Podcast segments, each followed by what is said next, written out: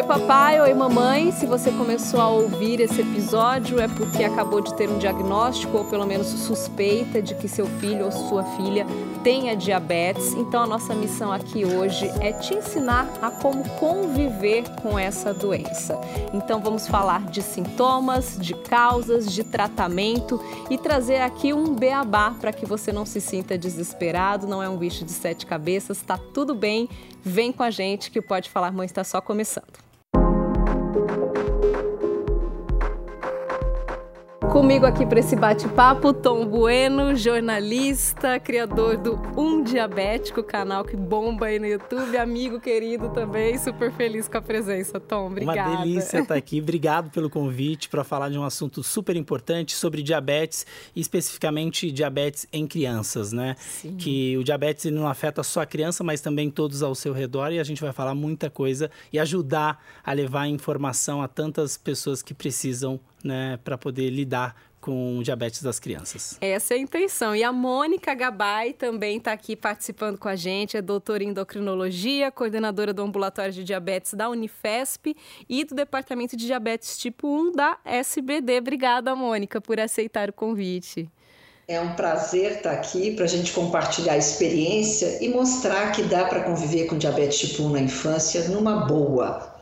Bom, a gente ela já até adiantou aí, quando a gente fala em diabetes em crianças, acho que nós estamos falando principalmente da, da, diabetes tipo 1, né? A Mônica, eu tive uma conversa prévia aqui com ela, ela me disse que é a maioria e prevalece tipo 1. Então vamos começar pelo básico, vou pedir pro Tom começar explicando pra gente a diferença aí entre os dois, né? Vamos lá, a Mônica tá aqui, qualquer coisa ela me ajuda, mas é o seguinte, ó, o diabetes tipo 1 é uma doença autoimune, né? Em que o pâncreas para de produzir insulina, então não tem produção de insulina, é mais comum é, na fase da infância, adolescência, mas existem casos já em adultos e a gente está vendo aí nos congressos internacionais casos de pessoas até idosas que já estão diagnosticando com diabetes tipo 1, que é uma doença autoimune. O tipo 2 é uma doença em que o pâncreas ele produz insulina, continua produzindo, mas é, essa insulina ou não é suficiente ou ela não é capaz de pegar a glicose e colocar dentro da célula que gera energia. Então, é, eu acho que a Mônica pode complementar, a gente pode chamar de uma doença metabólica, né, Mônica? Exato, né? Então a gente, para facilitar, a gente diz que tem quatro tipos de diabetes, entre aspas. O tipo 1, que o Tom bem explicou que é autoimune, né? O nosso organismo precisa se defender de infecções e produz anticorpo. A gente estava produzindo aqui direto anticorpo contra a Covid, por exemplo. E o organismo de uma pessoa com diabetes tipo 1 confunde a célula que produz insulina como sendo uma coisa que é ruim e destrói essa célula. Por isso que a gente fala que é autoimune. O próprio organismo vai devagarzinho destruindo essa célula. O diabetes tipo 2, como o Tom bem colocou, é uma doença metabólica, envolve peso, envolve sedentarismo e a insulina que essa pessoa tem está funcionando mal. Pode, ao longo do tempo, diminuir a ponto de precisar de insulina também. E o tipo 1, que é o mais aí, incidente entre as crianças, é uma causa genética, então? A gente, a gente, na verdade, é uma causa genética, mas não quer dizer hereditário. Esse é um termo importante para ficar claro. Se nós temos um pai ou mãe com diabetes tipo 2, a gente tem uma chance altíssima de ter diabetes tipo 2. Tem um caráter hereditário. O fato genético é a gente dizer que é uma pessoa que tem predisposição ao diabetes tipo 1, ela tem um marcador genético que facilita, mas ela pode nunca desenvolver essa doença. E o Tom que chamou a atenção que a gente está tendo um número crescente de diabetes tipo 1 em pessoas acima de 60 anos. O que faz uma pessoa acima de 60 anos ter os marcadores do diabetes tipo 1 e não desenvolver só depois de 60 anos? E uma criança com dois aninhos, por exemplo, abrir o diagnóstico de diabetes tipo 1. Então, eu preciso ter esse marcador genético, eu preciso encontrar os anticorpos que definem que é o diabetes tipo 1, e depois, com o tempo, esse pessoal que tem esse anticorpo positivo, a gente diz que mais de um anticorpo positivo, terá um risco bastante aumentado de 75% em 5 anos de desenvolver o diabetes tipo 1. Agora, uma criança que tem um anticorpo só pode ter a vida inteira esse anticorpo positivo e nunca deflagrar o diabetes. Quer dizer, a criança ela pode ter diabetes tipo 1 sem ter nenhum caso na família. É isso? É o mais comum. De longe é o mais comum. Perfeito. Falando um pouquinho de diagnóstico, Tom, a gente, eu acredito que seja igual, né? Tanto para adulto quanto para criança. Como que a gente chega a esse diagnóstico de uma diabetes infantil? Então, o diagnóstico infantil ele é mais comum porque a é, o, o, diabetes autoimune, o diabetes tipo 1, ele apresenta sintomas, né? O pâncreas para de produzir insulina, automaticamente o seu corpo vai, vai mostrando com perda de peso, vontade de ir ao banheiro várias vezes, muita sede, muita fome, visão turva. O tipo 2. Tem principais, porque eu, quando eu fui pesquisar, né, antes aqui da nossa conversa, eu vi aí uma lista de sintomas. Como mãe, já me bateu um desespero, né? Porque tem vários sintomas que se confundem até com outras doenças, como é um cansaço, né, excessivo, fadiga. a fadiga, né, a criança ficar indisposta. O principal acho que seria essa coisa de querer urinar o tempo todo, é isso? Você não vai ter esse sintoma da fadiga sozinho, né? É isso que chama atenção. Porque tem uma lógica. Por que, que vem o nome diabetes mellitus? Do latim quer dizer sifão doce, a água doce que corre no organismo. Então, a pessoa come, essa glicose vai para o sangue, que é a forma de energia que a gente utiliza, como o Tom bem colocou, para entrar na célula e fazer o papel de energia.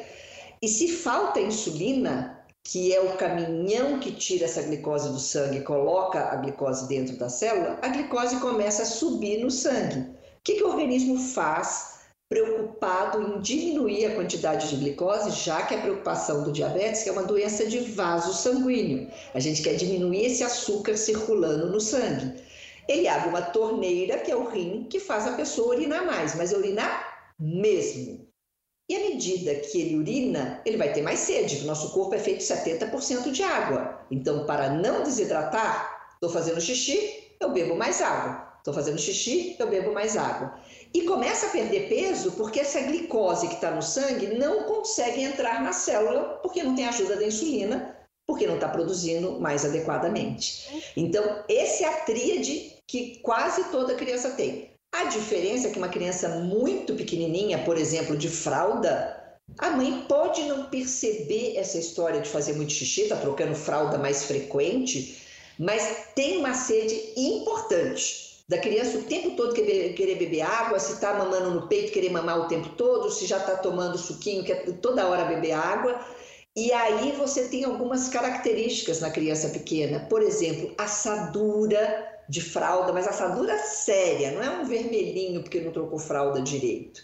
Então, essa história da inapetência, da dorzinha de barriga, da fadiga, isso não vem sozinho. Então, uma criança gripada com resfriado, tá lá moadinha, quietinha, né? Inapetente, mas não vai ter essa coisa de beber água pra caramba, fazer xixi pra caramba. Salta aos olhos da mãe com o tempo que algo está errado. E é engraçado que muita mãe foi ao pronto-socorro porque ela achou que o filho tinha alguma coisa e as pessoas não fizeram diagnóstico, porque não pensaram naquele momento no diabetes. Sim. E é muito comum, viu, Larissa? É, muitas mães relatam e pais que a criança apresentou alguns sintomas, eles acharam estranho, levaram para o pronto-socorro e não receberam o diagnóstico de diabetes. O diagnóstico veio depois.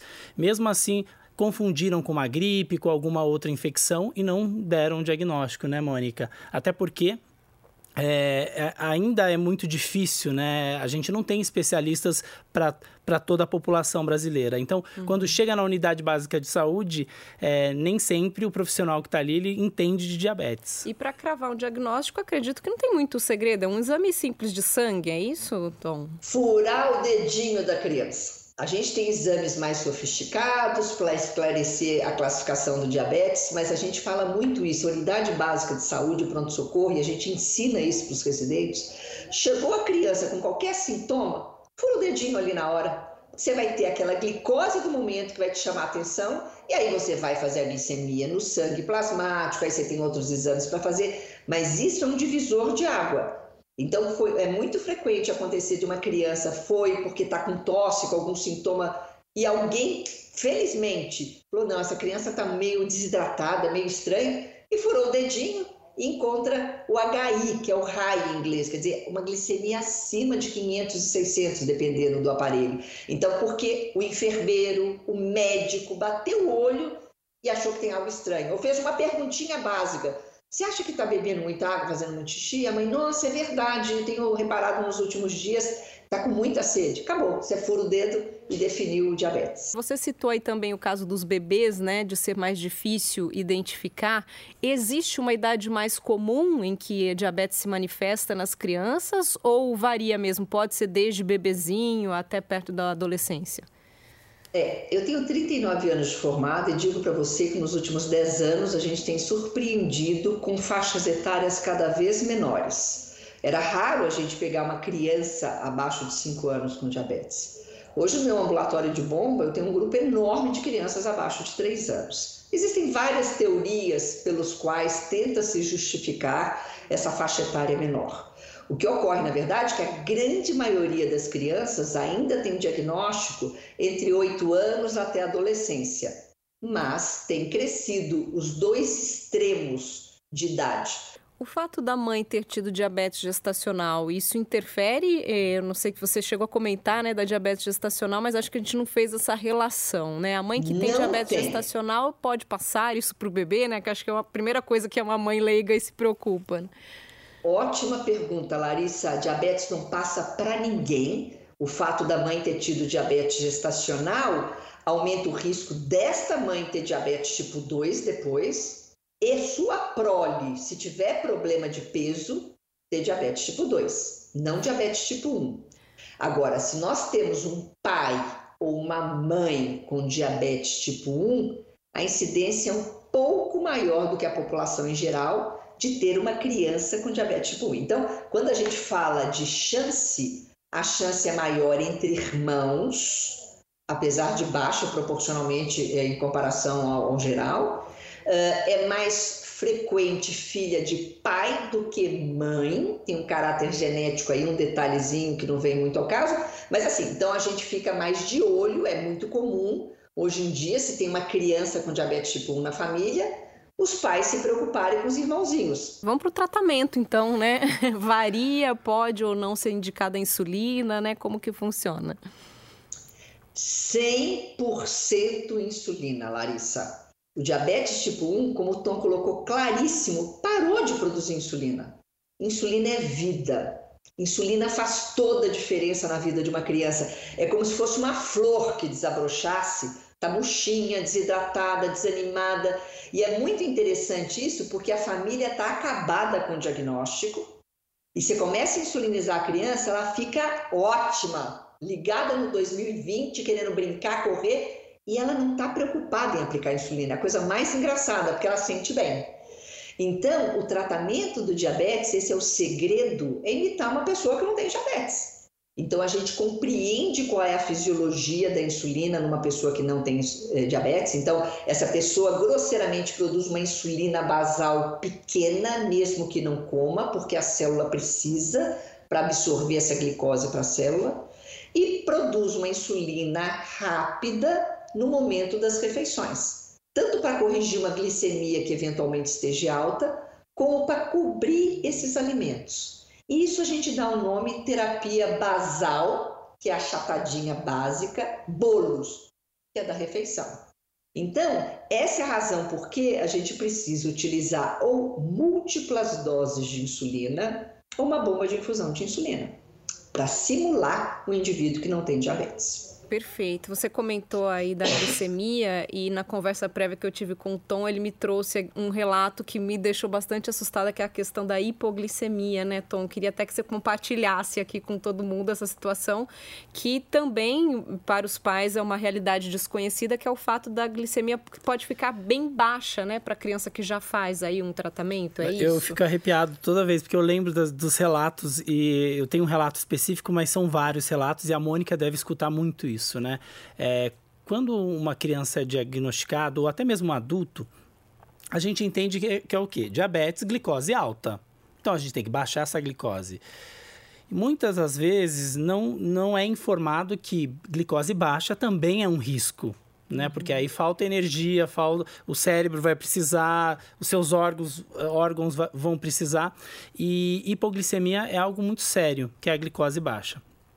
E eu estava no sertão do Piauí fazendo, gravando um vídeo e uma mãe me relatou o seguinte: ela morava a 16 quilômetros de, uma, de um vilarejo ali em São Julião e ela disse: Meu filho tem diabetes, é, eu descobri a hipoglicemia procurando na internet. E aí eu caí num vídeo que você falava sobre, é, sobre hipoglicemia.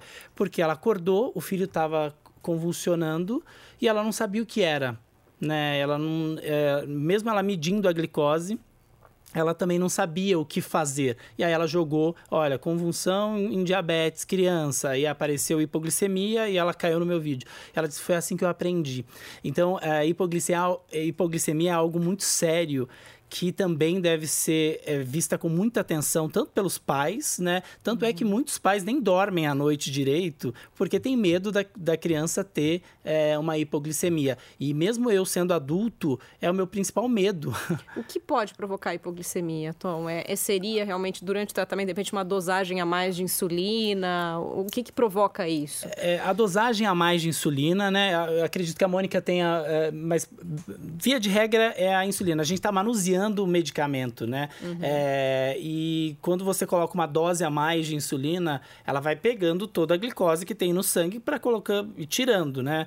É, e aí a insulina, tanto a insulina basal, como a Mônica disse, que é aquela achatadinha uhum. que fica ali é, para cobrir o tempo que você não está comendo, e a bolos, que é de ação rápida. Uhum. Então, é, precisa, se tem hipoglicemia, está é, registrando hipoglicemia, precisa informar o médico né, para saber o que fazer, para poder fazer ajuste de dose, entender como está a rotina dessa criança. Eu acho que a Mônica pode trazer também um pouquinho da experiência. E o Tom até relatou, Mônica, você pode até explicar melhor para a gente que numa situação como essa, por exemplo, a indicação é dar o açúcar mesmo, um doce, uma bala. Isso me chamou muita atenção, né? Porque eu, como mãe, imagino que seria a última coisa que passaria pela minha cabeça seria oferecer um doce para o meu filho que tem diabetes, né? Como que, que funciona? Por isso que não dá para ser radical quando a gente Sim. fala de diabetes. Ela não pode consumir açúcar, né? É, Mônica, traz aí para a gente então as explicações. Bom, essa é uma preocupação do tratamento insulínico, porque depende do tipo da escolha de insulinas. Tem insulinas mais seguras, mais modernas, que infelizmente não tem acesso a todo mundo. A gente ainda tem no Brasil tão desigual, muita gente usando insulina humana NPH irregular, que são insulinas que têm maior risco de hipoglicemia.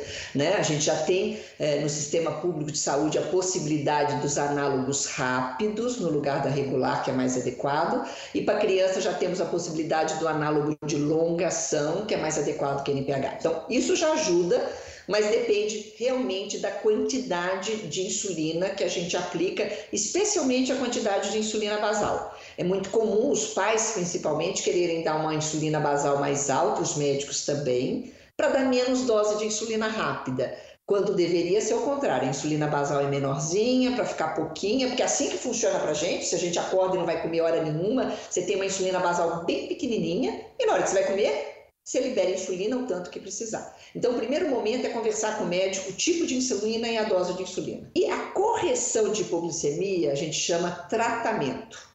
Não é doce, é açúcar.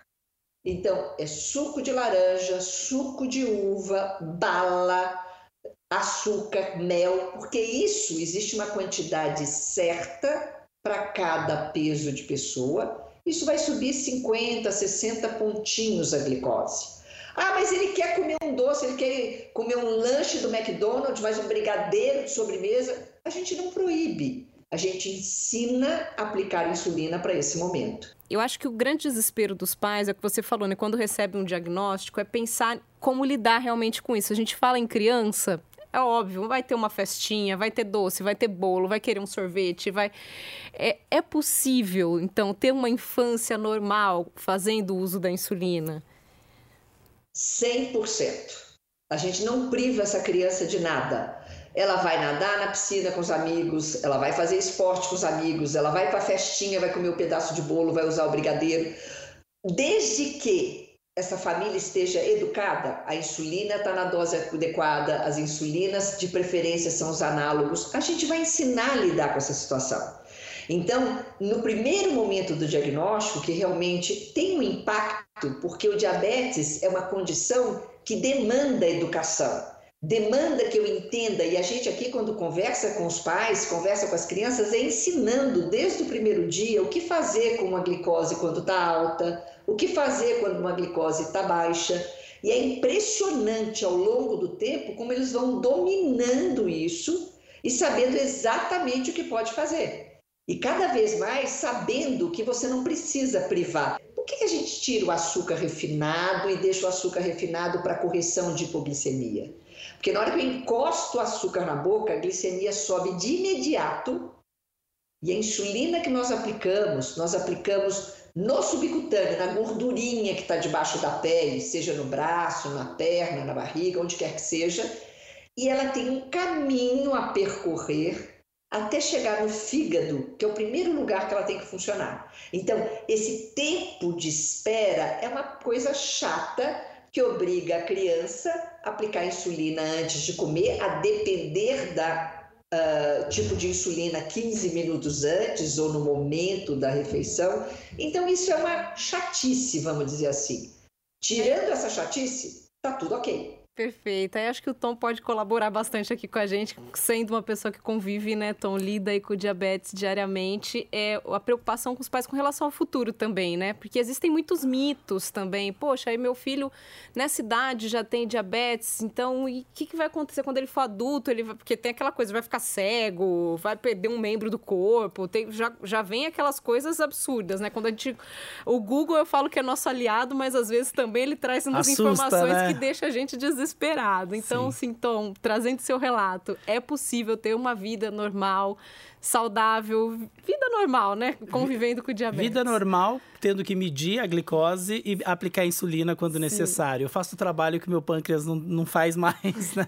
Mas eu costumo dizer o seguinte, que essa criança que tem um diagnóstico, ela é muito mais tranquila em entender e aprender a lidar com diabetes do que os próprios pais, porque eles normalmente eles eh, trazem a experiência deles de uma pessoa que não tem o diabetes, né? Então aí é, vem a culpa, vem outros sentimentos e essa criança ela vai lidar com o diabetes de acordo com as experiências que elas, que elas têm que os pais passam para elas também, Sim. né? Então, se é uma família muito ditadora, pode ter certeza que a adolescência pode ser um problema, que a, já é uma fase mais complexa para qualquer pessoa. Para quem convive com diabetes, é uma doença crônica que não tem cura e que vai precisar de tratamento.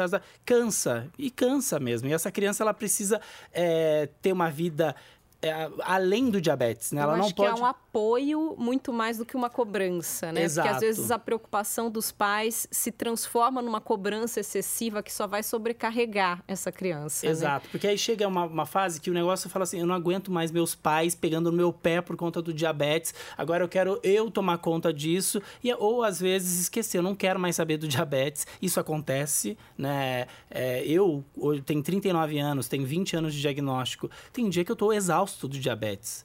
É, não é me vitimizar, mas é dizer assim, eu não aguento mais isso, estou é, cansado, tá, mas eu não tenho o que fazer. Eu vou não buscar tem escolha, uma. Né? não tenho, mas você tem tenho... que lidar com essa demanda, né? Saber aplicar na hora certa, como a Mônica falou, que a criança vai aprender ali, ela vai levar para o resto da vida, né? Sim, e, e outra coisa, né? Essa criança que entende os pilares do tratamento do diabetes, o cuidado com a saúde, vai ser uma criança muito mais saudável, porque ela vai se alimentar melhor, ela vai é, ter na mente a importância da atividade física. Essas crianças elas praticam mais atividades físicas do que outras é, que talvez não tenham esse cuidado. Olham para a saúde, fazem exames preventivos, frequentam o médico, né? Sim. Aí a gente fala, a, menina ela já tem o costume de ir ao médico mais do que o homem. E aí, isso também muda, né? Quando tem um menino com diagnóstico de diabetes, ele passa a entender também a importância de ser acompanhado, né? Frequentemente por um profissional de saúde. Então, eu acho que o exemplo que eu trago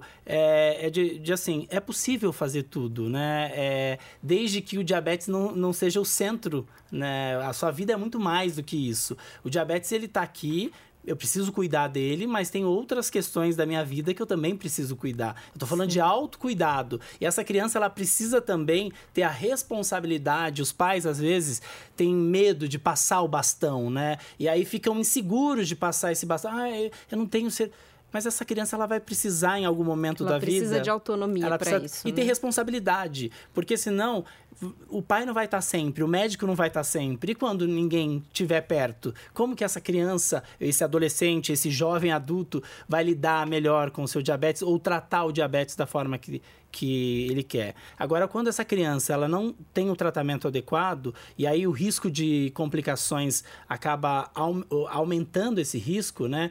No futuro essa criança pode ter algum problema que pode sim limitar ela. Então é melhor a gente trabalhar a educação, entender o, o, os pais entenderem né, o papel deles ali no tratamento. Claro, quando a gente está falando de uma criança de 3, 4 anos de idade, os pais vão ter que estar tá ali, ali muito sim. mais é, com mais cuidado. Agora, quando chega nessa fase da criança para adolescência, adolescência, é né? o momento já tem em... autonomia, já consegue né, lidar ali com a, com a situação, porque tem também aquela coisa na escola. Acho que a Mônica até pode ajudar com a experiência que ela vive aí na, na clínica.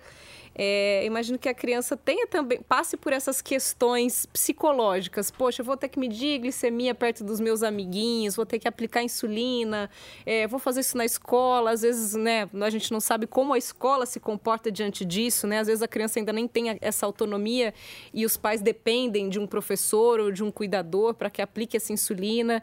É, Mônica, eu queria que você trouxesse algumas dicas para os pais de como lidar com esse aspecto psicológico da diabetes.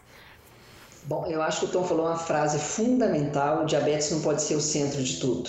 Então a gente tem que sempre encaixar a educação do diabetes, sim, óbvio, porque vai depender de medir, de usar sensor e aplicar insulina, mas essa criança tem que ter uma vida social, uma vida em tudo. E aí vai depender. A gente tem escolas privadas que tem técnica de enfermagem, então é muito tranquilo, você vai na escola, explica o que vai fazer, como é para medir e como aplicar e está tudo resolvido. O problema é quando a gente está falando de escola pública, paciente do SUS, e muitas escolas, e a gente tem que ter um trabalho penoso nisso, e isso a Sociedade Brasileira de Diabetes tem feito, a Sociedade Internacional de Diabetes na Criança tem feito, que é ter manuais e conversas com essas escolas, porque tem escola ainda no Brasil que recusa a criança levar um aparelho para medir a glicose não permite levar seringa ou uma caneta de aplicação de insulina, sabe, dizendo que pode ser droga. Então, cabe a nós profissionais e aos pais irem até a escola, conversar, porque é direito dessa criança que tem diabetes a ir no banheiro, a medir a sua glicose, a corrigir a glicemia, é ensinando no dia a dia. Então é importante a gente não tirar essa criança da escola, não achar que ela é diferente, apoiar a criança para ela contar para os amiguinhos. E uma coisa que às vezes funciona é a criança explicar o que é diabetes. Ela chega na turma e ela já sabe, porque a gente treina essa criança. Ela vai contar o que é diabetes, o que tem para fazer. Muitas crianças se acham empoderadas, né? Porque estão mostrando uma coisa que os amiguinhos, nossa, você fura o seu dedo, nossa, você tem que furar, aplicar uma injeção. Então, às vezes, esse lado da criança mostrar, ela que está ensinando, também funciona. Então, assim, são várias técnicas mas o importante é a escola ter parceria com os pais para a gente conseguir que essa criança fique na escola participando de tudo, atividade física e tudo mais. Tem uma frase de uma psicóloga, educadora em diabetes, Elaine Rosa, que eu gosto muito, que ela diz o seguinte, ó... Se seu filho chegar da escola e você perguntar como está o diabetes, antes de perguntar como foi seu dia, algo está errado. Você está dando atenção muito mais para o diabetes do que para a vida dessa criança. Então, acho que é uma frase que que chama para uma reflexão de cuidado que seu filho não é uma doença, ele não é um diagnóstico, né? Ele tem esse diagnóstico, tá com ele, mas é uma, é uma particularidade dele, mas que cuidando ele pode ter outras coisas, fazer o que ele quiser, ter os seus sonhos ali realizados. Perfeito, gente. Olha, vocês arrasaram. Se deixasse, a gente continuava esse Fica papo aqui por horas, né? Mas acho que a gente já trouxe os recados principais aí. Agradeço mais uma vez, Mônica, pela abertura aí na sua agenda para estar tá aqui com a gente. Muito obrigada, viu, pelos esclarecimentos. Imagina, foi um prazer. E a mensagem final Uh, não fique pensando nessas complicações que, na verdade, o que a gente vê na internet são decorrentes de diabetes tipo 2, que não tem o diagnóstico correto e muitas vezes, quando fazem, já com complicação. A turminha de diabetes tipo 1 atual, dos últimos 20 anos, gente, não tem mais nada quando bem tratado. Vida plena para as crianças, como qualquer outra criança. E uma vida adulta saudável, né, Tom? Uma vida adulta saudável, consciente, para realizar os sonhos, né? E, e para esses pais não se sentirem culpados. O diagnóstico dos filhos não tem culpa, né? Acho que a, o nosso corpo ele é imprevisível e o diabetes pode chegar para qualquer um, é como qualquer outra doença, né? E se o seu filho tem um diagnóstico, o recado que eu dou é o seguinte: é, trabalhe para que ele entenda a importância de cuidar da saúde, porque assim ele vai ser um adulto muito saudável e sem complicações, que é o que a gente busca. Perfeito. Obrigada, Obrigado gente. você. Imagina. É isso então, papai e mamãe zero culpa e prestem bastante atenção na parte psicológica que acaba sendo tão importante quanto o controle aí da glicemia, do açúcar do seu filho ou sua filha. Se você gostou do nosso conteúdo, compartilhe, dê sua estrelinha aí na plataforma de áudio, se inscreva no nosso canal e a gente volta na semana que vem com mais conteúdo para vocês. Beijos, até a próxima.